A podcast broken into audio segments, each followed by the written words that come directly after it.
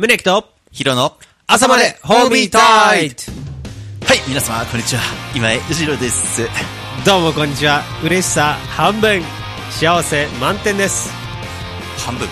半分でもの残りの半分は優しさでできてますから。ああ、そういうこと？はい。えー、それでも足し算になったらどうなの？どうなるんでしょうね。あの、足し算僕一番苦手だったんですよ。すぐには答えは言えないみたいな。そうですね。い引き算から学んだっていう小学生だったんで。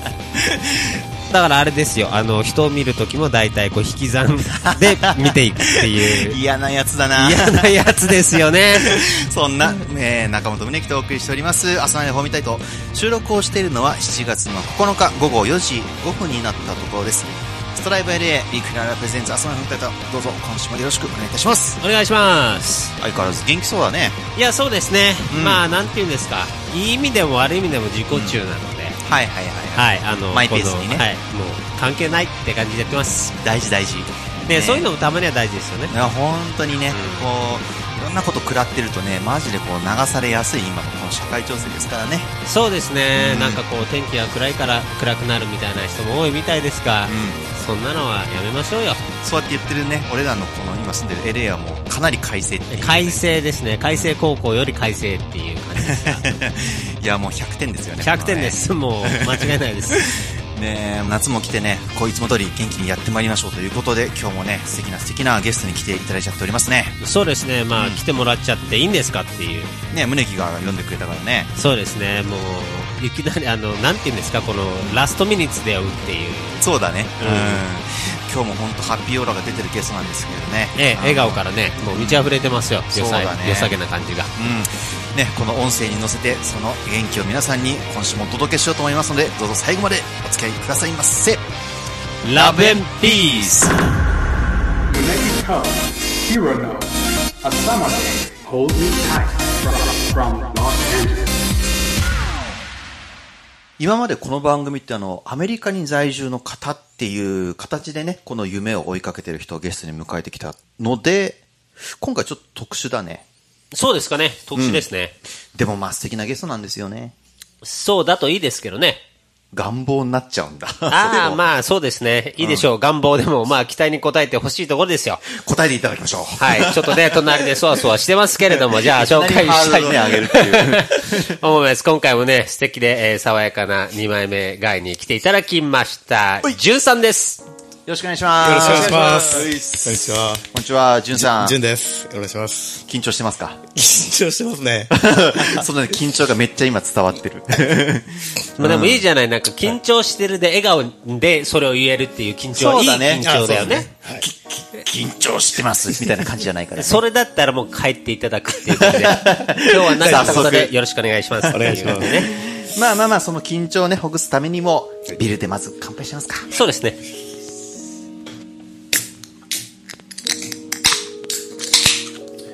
じゃあ、いらっしゃい。お願いします。よろしくお願いします。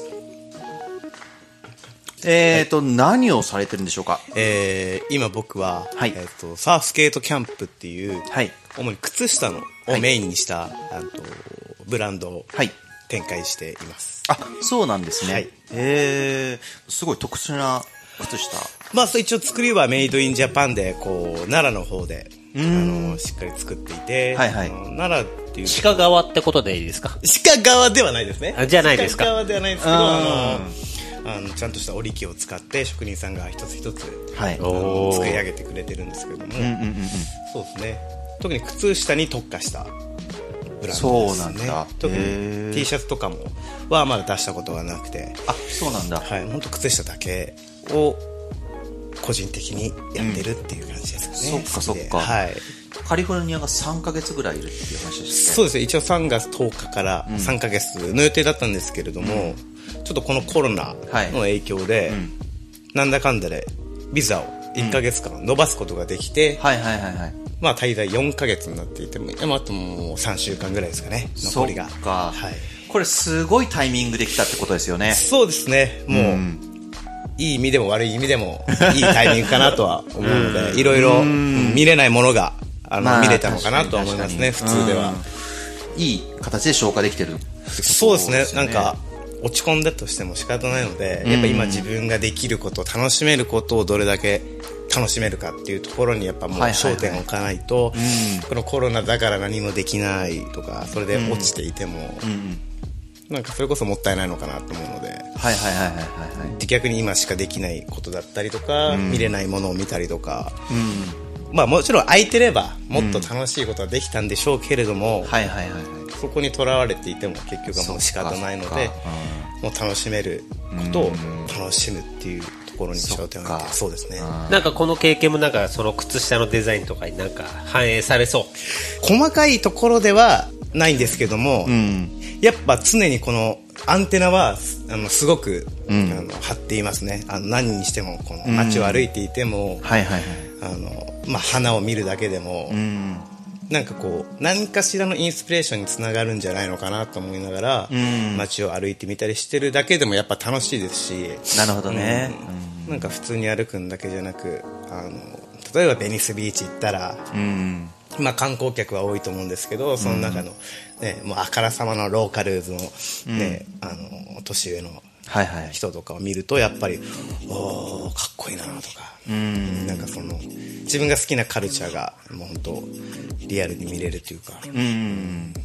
まあ、でも面白いのはその日本を、ね、拠点にしていて、はい、でまあ、今回そのカリフォルニアに来ていろんなものをこう吸収しようということで来たと思うんですけど、はい。はいまあ、この、まあ、コロナだけじゃなくっていう話でね、ね。まあ、プロテストも今、はい、ね、大変な時期で、まあ、観光客として絶対こんなことは経験できないぞっていうことが詰まったこの3ヶ月間だったってことですもんね。はい、そうですね。だからもう、お土産話はもうたくさんありますね。も うこんなことがあった、あんなことがあったとか。間違いない。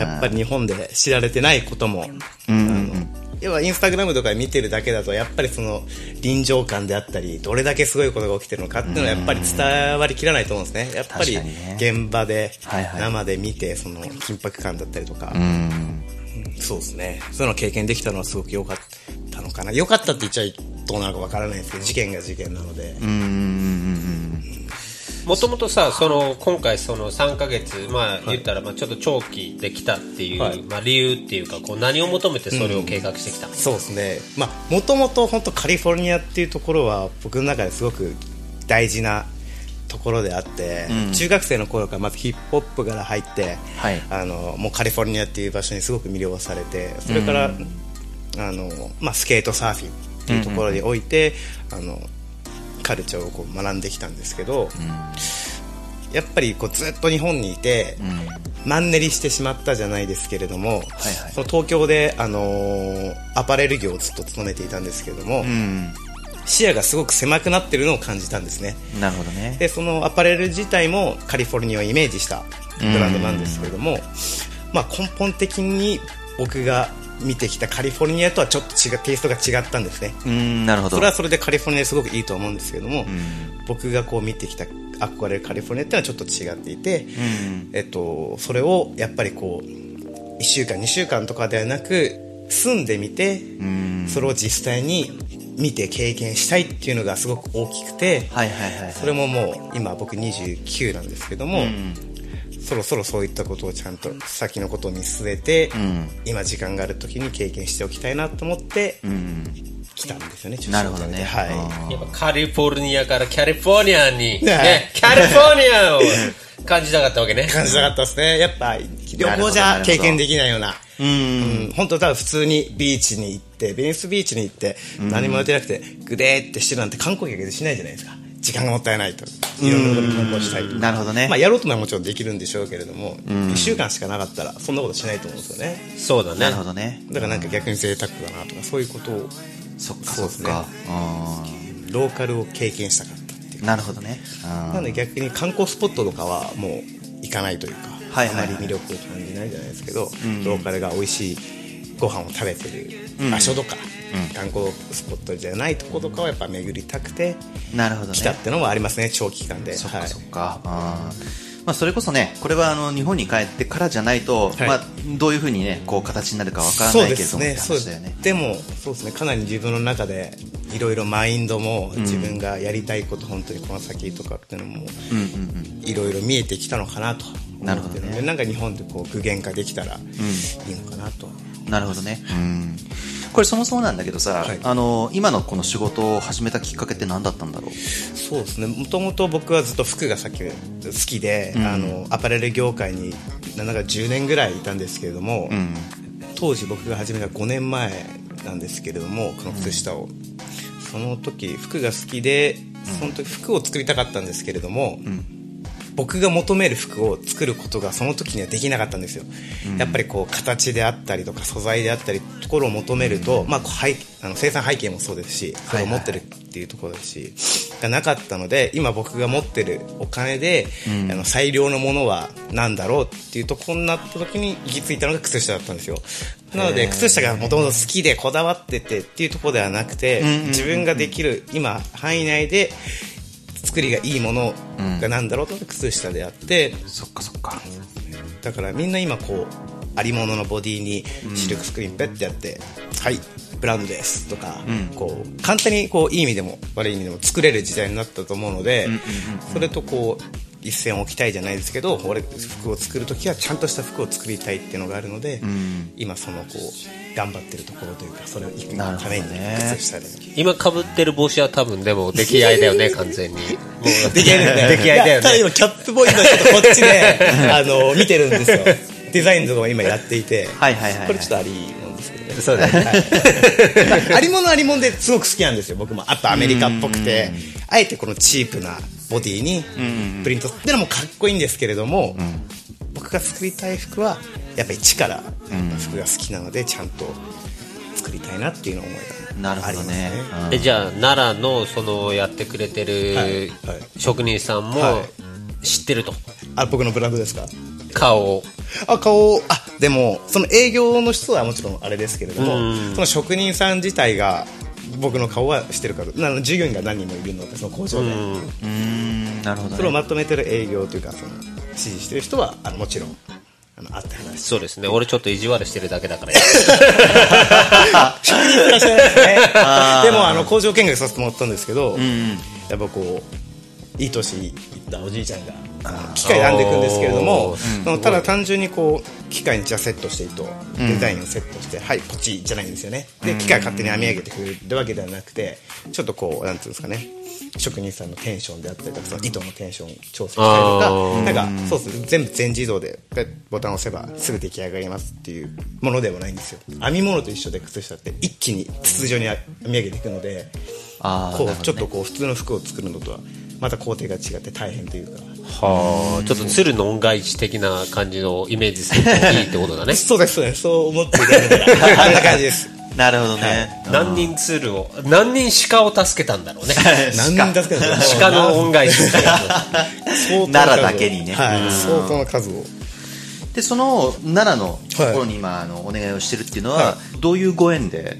もうそれは、インターネットで探しましたね。あ、そうなんだ。はい。ただやっぱり、個人なので、うん、靴下ってなると最低でも一方一食1000足とか、はいはいはい、何万足を頼まなきゃいけないっていう工場がほとんどなんですけれども、うんうんうんうん、いい質でちゃんとした工場で、うん、小ロットでやってくれるっていうところってあまりなくて、なるほどなるほど。自力で見つけて話を通して、会いに行ってっていうところですね。そっかそっか、はい、すごいね。ちゃんと会いに行ったんだね、すごいね。僕自身は靴下作るにあたって靴下をすごく好きで知ってたわけじゃないので靴下ができる工程をやっぱ知っとかなきゃいけないですし、そのやるからには本気で作ってもらいたいですし、うん、そのいいものを作ってほしいのでやっぱり対面で一回は会わないとなるほど僕のニュアンスだったりデザインのっていうのもあると思うので、うん、会いに行きましたね。そうなんだね、はい。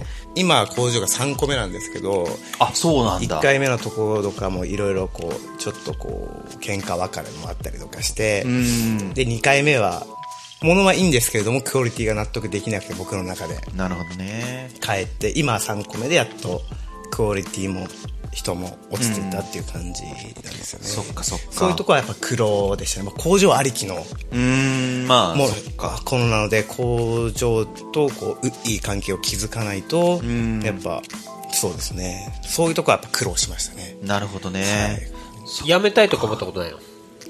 ありますよ好きなことって、まあ、カリフォルニアは好きだから好きな時に行ってってもあったんですけれどもやっぱみんながすごくこういう感じもそうですし応援をしてくれるのでフックアップしてくれるので、でまあ僕自身の夢の一歩ですしまだ限界まで行ってないですね。なるほどね、うん。まあ、これだけこういろんなプロダクトもあっていろんな、はい、まあ、情報もあってっていう中で、はい、今これ一本でできてるっていうのは、うん、なんかこううまくやるやれたこうターニングポイントみたいなのってありました？最初すごくあの当初から比べたら大きく生産数も大きくなって、うん、そのきっかけがもともと日本で営業代理店の会社がありまして、はいはい、輸入関係のディストリビューションのお仕事の会社があって、うん、そこにこう営業を委託するような感じの話をいただいて、で、まあ、僕一僕個人がそのやって広めるっていうのはやっぱ限界があるというかそうだよね、うん、それをこの全国にアカウントというかそのお店とのセレクトショップでもコネがある営業代理の会社が僕をサポートしてくれて、そうなんだ。そこでもう一気に全国的に僕の知り合いの10店舗ぐらいだったんですけども、そこが入ってもう今47店舗ぐらい一気に日本全国でバッてばらまいたというかこう広めてくれたっていうのはすごくターニングポイントでしたね。そうなんだ、はい、でその営業代理店の方と関係ができたっていうのは、はいうん、それはあのどういう形でだったんですか？それはもうあれですねやっぱりこう Tinder ですか？あらららららら右スワイプそうそうそうマッチしちゃった。よっしゃっつって。いやいや違う違う。それはあのもともとあの東京で遊び回っていて、うん、その時にできた関係というかあの、声をかけてくれて、うんうんうんうん、で最初僕も迷ったんですけれども、うん、数が大きくなるので、はいはいはい、やっぱこうなんですかね会社が絡むことによっていろいろこうビジネスビジネスになってくるじゃないですか。そうだね。自分の思いだけじゃできなくな、ね、できなくなってくるんで、うんそれだったら嫌だなって思ったんですよ、その結局上に操られるんだこの操作されるんだったら自分がやりたいことができなくなる嫌だなと思ったんですけども、そこもあのちゃんと理解してくれる会社の方で人たちで、ね。うん、あの潤君が好きなようにやっていいからっていうところで受け入れてくれて僕もじゃあちょっと勇気振り絞ってやってみようっていうところ、ちょうどお金も作ってできたので、うんうんうん。そこで一気に勝負をかけたというかそうなんだね。っていう思ったんですかね。そっかそれが結果的にまあ うまくいいい方向に行ってくれたので、うん、まあよかったかなっていう感じですね。なるほどね。はい、まあ、だから人との出会いってどこでどういう形で生まれるかっていうのももちろんそうだし、はい。まあ、それがこう本当にいい出会いなのかどうなのかってやってみなきゃ分かんないところもあるし、ね、そうですね。だからちょっと正直怖かったですね。僕もその一回始めたらやっぱりなんていうんですかね。やめれないので僕の中でやっぱ続けることが大事だと思うのでそこで勝負仕掛けて、ね、ダメでした、じゃあやめますってことはできないの。でちょっと不安はあったんですけれども、うんうんうんなんとかいい方向に行ってくれたので。そっかそっか、うん、これちょっとまあ宗木から話を聞いたけど、はい、靴下の単価が結構高い。値段 そうです一つ日本円だと2500円。プラス消費税です。おおなるほど。結構、ね、なかなか靴下一本にそれだけのお金を使うっていう感覚はね そうですね、ただ今言ってしまう。一足5000円のソックスとかもあったりするんですよ。そうなんだ。昔よりかはその靴下にお金を払うって人は多いのかなとは思いますね。そうなんだね、うん、で2500円もその単体で見たらもちろん高いんですけど靴下市場で見たら、うん、決して高い値段ではない。そうなんだ、大体安いって言われるのが1800円とか。2000円を切ったら安い感じあそうなんだね2200300円から500円ぐらいがあ2300円から2800円ぐらいですかね。が結構どのブランドも出してる価格ですね。1800円でやったら安いかな。 Made in Japan Made in Japan だもんねそうかそっか。5足で10ドルみたいな、はい。はい、なんかそういう靴下と何が違うんだろう、これはそうですね。あのいやでも履き心地全然違うよ。こればっかりは靴下って履かないと分かんないんですよ。あそうなんだ。だ僕もその5足、1000円ソックスとか、うん、もちろん僕も昔持ってましたし始める前は,、はいはいはい、好きだったんですよ。逆にそのチープな感じが僕が好きだったんですけども、うん、やっぱいいソックスはもちろんこの打ち込みっていうんですかね、はいはいはい、目が多い、うんうん、スカスカじゃないあとストレッチ性だったりとか、まあ、素材もそうですけどやっぱ履いてみると全然違うんですよね。そうなん包まれ具合とかそう包み心地が違うね。ふかふか感とか。なるほどね。あとやっぱ丈夫とは言ってくれますね。なるほど結構すぐボロボロにしてダメになっちゃう穴開いちゃうっていう人とかも、うんうん。やっぱでも消耗品なんで、うん、ゆくゆくは穴開いてしまうんですけども、はいはいはい、やっぱりそれがそういった安いソックスよりかは、うん、寿命は長い。なるほどね。そうですね、うん、愛情を持って使いたいよね。せっかくも僕も愛情を持って本当作ってるので、やっぱそれが伝わってるんですかね。結構僕の友達とかは、穴開いたソックスわざわざ縫って履いてくれてるんですよ、それはやっぱり僕が本気で作ってるっていうのが伝わってくれるから大事に履いてくれるのかなっていうのがあって、うん、やっぱそれはインスタグラムとかとかで見るとすごい嬉しいですね。そうもう捨ててって思います。あげるから ただでもそのデザインが基本的にそんなあまりデザインを使い回したりとしてやらないんですけれども、うん、デザインが気に入ってるし純が一生懸命作ったやつだからそれ撮ってあるんだとか、うん、あとわざわざそれを解体して、うん、あのポーチに作り変えてくれたりとかへそういったそのスキルをスキルで返すよとかすごい嬉しいこともあったりしてて、ね、なんかすごいやっててそういうのあると嬉しいなってやっててよかったなっていうのがそっかそっか。すごいありますね。だから僕も本気で作んなきゃいけないです。し受け取ってもらえるっていうのは嬉しいよね。嬉しいですね。一個すげえ嬉しかったことだったんですよ。はい。これだけ言っていいですか？いいよ。これも。全部カットするけど。これは、あと、これ小さな僕の夢だったんですけど、うん、いつか自分が作った、その時はもう服だったんで、服が人様に買ってもらって、知らない人に買ってもらって、うん、その人がデートとか大事な日に決めていく日にこれを着てこうっていうのがあったら、うん。最高だよな素敵だよなっていうのを友達と話したんですよ高校生の時に。それが小さな夢だったんですよ。自分が作ったプロダクトが大事な時に来ていかれるデート決めていく時にそれがその靴下をやってたまたま原宿を僕が歩いてたんですよ。ああ、うんしたらサボコ喫煙所のとこねあの若い男の子が座ってたんですけど、うん、ふと見たら僕の靴下履いてるんですよ。でそのその子全く僕知らないんですよ。ちょっと嬉しくて、うん、ちょっと俺もタバコ吸いながらこうやって見てたんですよ、はいはいはいはい、離れて。そしたら女の子が来て、うん、まあその人その子がしたら日常なのかわからないですけど、それすごく嬉しくて俺の靴下をデートの時に履いてくれてる。これ小さな夢俺一つ叶ったすげえ。って思った。すげえ嬉しかったんですよね。僕が。すごい偶然の。そうですね。大事に作った靴下を大事な日に履いてくれる。素敵やいやでもそれちょっと伝えたいね。伝えたいっすね。話しかければよかったんですけど。ちょっと空気読んじゃった。はい。ちょっと調子こいたのか。いいね。素晴らしいね。すごいね。それはなんかすごく嬉しかったストーリーだったんで。そっか。なんか大事にあの貢献してますねそういうのもあれですね、そのモチベーションが。やっぱ待ってくれてる人がいるんだっていうのが、分かった時でもあったので、そっか。メールで早く再販してくださいとか、次いつですかっていうのもあるんですけども、やっぱり純粋になんかそれを目の当たりにしたっていうか、待ってくれてる人がいるんだっての。そっか。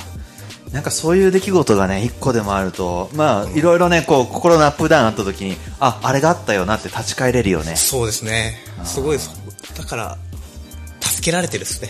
もう本当やっぱ周りに支えられてるというか。そっか、うん、これから、まあ、それこそ最終的にさっき言ったようにこう、はい、どんどん作っていきたいっていうのはあると思うんだけど、はい、まあその直近の目標としてはどこら辺？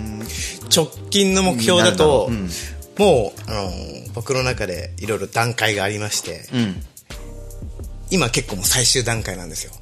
もう最終何かって言ったらあの経験っていうところでアメリカに行きたいとかしてるので、それを全部あのあとも終えたら、あの自分が本当にやりたかった服っていうところであったり、をスタートさせようかなと思ってるので、まあ靴下も継続で続けてほしいって言われて言われてるので、靴下は靴下やるんですけども、もう直近の目標だと靴下をでかくしたいこうしたいっていうよりかは、もう次のステージあの本当にやりたかったことの準備っていうところですかね、うん、なるほどね。はい。目標だと今、うん、そっかそっかまあそれこそじゃあ靴下以外のところで、はい、まあ淳君のこのプロダクトが見れるしもそう遠くはないってこと、ね、だと思いますねそうそれができるように今いろんなインスピレーションをここでもらったりとか経験して感じて、うん、それ今インプットしてる感じですね。そっかそっか。はい、まあ、アウトプットの日がね、そうですね。うん、感じだよね。はい。すごい今、楽しみにどうしようかなと。そうだよね。ワクワクしてる感じですね。ワクワク大事よね。はい。どうやってやってやろうかな、どうやってこう、見せてあげ、見せようかとか。うん。今転換期だと思うので。確かにね。うん。場所を問わずに、別にこう海外だから、あの、まあ、日本にいるとこれができないとか、海外にしか行かないとこれができ,、できないみたいな、なんかまあいろいろあるとは思うんだけど、まあ、日本にいようがその、まあ、場所を問わずにね、あの自分の好きなことを、あのできる環境っていうのは自分で見つけていけるってことだよね。そうですね。それをみんなにこう伝染じゃないですけどいくらでも自分したいかなと本当思いますね。いくらでも変えられるというか。なるほどね、いや今日もあっという間だったね。いやそうですね。あっという間でしたね。ね、はい、ということで今日も最後の質問になっちゃうんですけれども。そうですね。待ってました待ってました。最後の質問を。あ、そうですよね。いつも胸から振っていただくのでね。はい。もう1時間ぐらい前からもう最後の質問を言いたかった。いよいよ来ましたよ、あなたの出番。はい。それでは、じゅんさん。あな、あざっくりいきましょう、今回はね。ちょっといつもと手が違うので。はい、えー、あなたにとってロサンゼルスとは、まあ、どういう感じですか？自分の、自分正直になれるところですね。自分が本当に好きなことだったりってのがそこに空気感から人から何からってのがある場所なのでそうですね自分を知れるところというか見つめ直せる場所というか。なるほど。そうですね。東京にいるとやっぱり情報がすごく多いんですよ。いろんなものが出て。で何が正しいのか何がかっこいいのかっていうのが分からなくなるんですよね。ずっといると。それをこう修正してくれるところというか、ああやっぱ俺間違ってなかった。俺が思うかっこいいってこれだよなっていうところを再確認できる場所ですね。なるほどね。はい。この LA に住む人っていうところもやっぱりそういう自分のインスピレーションにもつながってる、はい、ああ、つながってますよ、つながってますよ。もちろん、やっぱいろんな人をやことをやってる人が多いので、うん、自分の励みも、それこそこういったことであったりとかも、うんみんなすぐやってんなってすごい思いますしなるほどね自分もやってやろうっていう。はいはいはいはい、うん、なんかそういうのが日本はまあ俺の周りだけだったのか分からないですけどあんまりなんかこう取れなくて。だからなんかそういったところでもやっぱ元気じゃないけど、うんうんうん。うん、バイブスをもらえるというか。なるほどね。うん。またフラッとね遊びに来て、はい、フラッとこうサーフィンして、はい、そうですね、うんまあそういう時にね、この、またいろいろ感じるものだったりもあると思うし、うん、またあの、LA 来るときあの、ぜひ声かけて。ぜひぜひ、また遊ば、遊んでください。今回ちょっとあれだったけどね。はい、まあまあ、次回はきっと、まあ、この街も平和で、はいね、もっと、あね、こう、いいバイブスで、はいね、みんなこう、キラキラしてると思うから、また次回会えるの楽しみにしてるよ。ありがとうございます。こちらこそ。楽しみにしてます。はい、ということで今回のゲストは、じゅんさんでした。ありがとうございます。した。楽しかったです。朝まで Hold Me Tight from Los Angeles もうすぐかな、あの、バンドでレコーディング入れそうで。うん。うんそれがまあ、個人的にはやっぱ新しいことやっぱやってるとワクワクするからね、モチベーションになってるけど。新しい機材はどうだったんですか？超いい。超いい。マジで超いい。いや、もう本当にこういう音で撮りたかったんだよねっていう、もう本当に最高の機材だからね。まあ本当新しい作品、マジでみんなに楽しみにしてほしいね。楽しみにしておきたいと思います。うん。多分ね、来月リリースできるんじゃないかなって感じ。来月っていうと、まあ、いつですか ?10 月とかってことですか？ああ、結構先だね。あ、あ、すいません。一人でちょっともう先行っちゃってたわ。そうね、もう9月ぐらいだったってことだね、ねそうなんです。もうなんかもう未来少年ですから、私は。かっこいいね、相変わらずね。はい、そうなんですよ。もう未来のことは何でも聞いてくれっていう感じです。じゃあ、後でこっそりあの、今年の冬ぐらいのこと教えて。あの、彼女できてります。ほい今井君、とうとうできちゃった？今年のクリスマスは一人じゃない。よし、テンション上がったぞ。はい。はい、次回も頑張ろうと思います。そんな感じで、えっ、ー、と、7月の第4週、えっ、ー、と、次回の更新が28日になりますかね。元気もりもりでいっちゃいますよ。はい、行きましょう。はい。ということで、えー、次回も皆さん元気もりもりでお会いいたしましょう。